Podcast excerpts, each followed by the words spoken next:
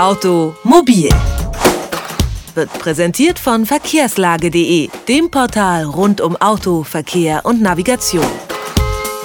Es ist Freitag und da kümmern wir uns traditionell um des Deutschen liebstes Kind, das Auto. In unserer Rubrik Automobil geht es heute um einen ganz besonders mächtigen Feind. Beim Blick auf den Kalender werden es einige vielleicht schon ahnen. Wir haben März und bald geht die Paarungszeit der Marder los. Und Kurz vor und während dieser Paarungszeit werden die Mardermännchen, um es mal ein bisschen salopp zu sagen, vollkommen verrückt und toben sich an allem aus, bevorzugt an den Schläuchen unserer Autos. Marderschäden ist daher unser Thema heute. Gute Ratschläge zur Abwehr gibt's viele. Was da vielleicht sinnvoll ist und wie groß der wirtschaftliche Schaden durch die kleinen Tiere wirklich ist, darüber wollen wir jetzt sprechen und zwar mit Otto Salmann vom ADAC. Einen schönen guten Tag. Schönen guten Tag, hallo. Also Herr Salmann, jetzt könnte man ja denken, diese kleinen niedlichen Tierchen, die da ab und zu mal für Ärger sorgen, muss da jetzt ein Radiosender und ein Automobilverband sich mit denen beschäftigen oder anders gefragt, ist das vielleicht alles Hysterie? Daher die Frage, wie schlimm sind Marderschäden in Deutschland denn wirklich? Was sagen die Statistiken? Ja, es ist schon heftig. Also allein unsere Pannenhilfe und die findet ja nur einen Schaden, wenn das Auto zum Beispiel stehen geblieben ist oder ähnliches, sonst merkt man den Marder ja vielleicht gar nicht.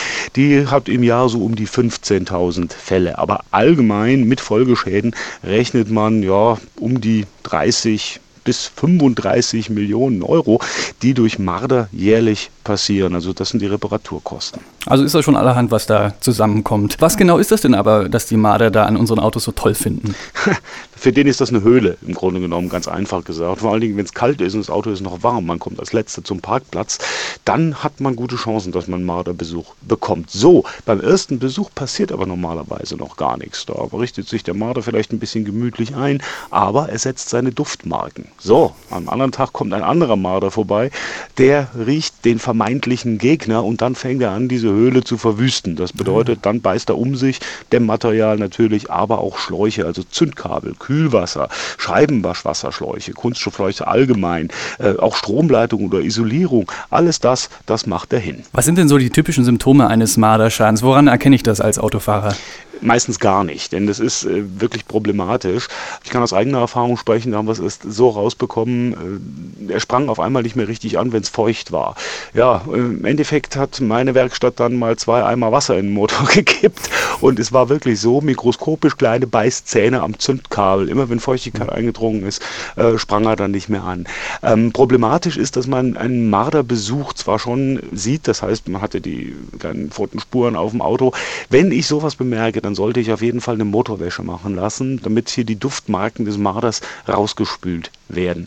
Äh, leider äh, gibt es dann immer wieder Folgeschäden, die man eben nicht gleich merkt und das kann bis wirklich bis zum Motorschaden gehen. Und nicht mehr anspringen, das ist die eine Sache. Kann es auch richtig gefährlich werden? Gefährlich insofern nicht. Also es ist eigentlich Bremsleitungen oder ähnliches beißt er normalerweise ja auch nicht an.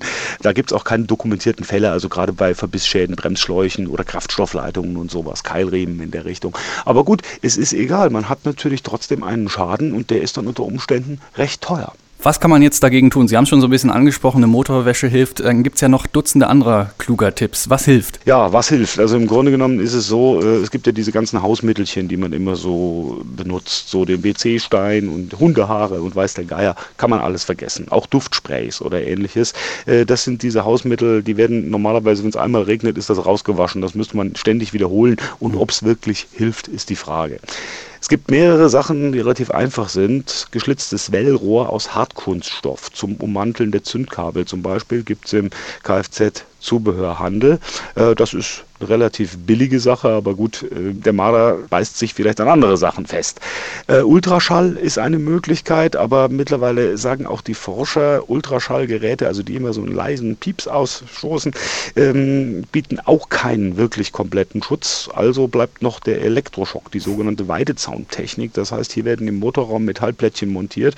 Ähm, die werden mit Hochspannung versorgt und wenn ein Marder eines dieser Metallplättchen erhält, dann kriegt er einen Stromschlag, allerdings einen ganz leichten leichten. Das heißt, er wird nur erschreckt und wird mhm. vertrieben. Und für Menschen besteht dabei allerdings keine. Und das ist äh, eine relativ hilfreiche Methode. Welche würden Sie empfehlen? Also Weidezauntechnik, denke ich mal, ist auf jeden Fall zu empfehlen. Ähm, problematisch ist ja, dass man sich eigentlich überall gegen Marder schützen muss. Also es ist ja nicht nur so, wenn ich sage, ich brauche jetzt einen Marderschutz, weil ich irgendwo an dem Waldrand wohne, sondern das reicht auch schon, wenn ich neben einer Parkanlage oder sowas wohne. Da finden die mittlerweile auch in der Großstadt, finden hier genügend Nahrung und fühlen sich da auch ganz wohl. Also da würde ich dann schon mal äh, Geld ausgeben, kostet etwa 150 Euro, so diese Weidezauntechnik.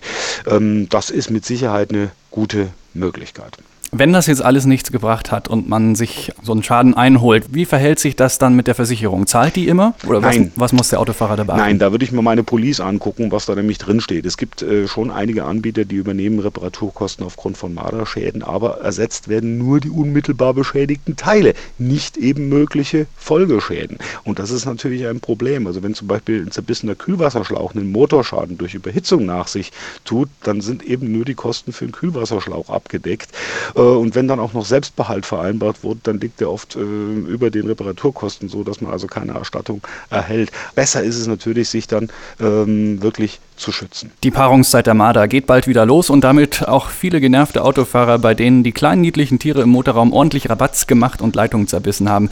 Welche Schäden da wirklich angerichtet werden, wie gefährlich das werden kann und was dagegen hilft, darüber haben wir mit Otto Salmann vom ADAC gesprochen und der ADAC hat auch ein umfangreiches Infopaket zu diesem Thema im Netz. Das finden Sie über unsere Website detektor.fm. Herr Salmann, vielen Dank für das Gespräch. Danke auch. Automobil, jede Woche, präsentiert von verkehrslage.de.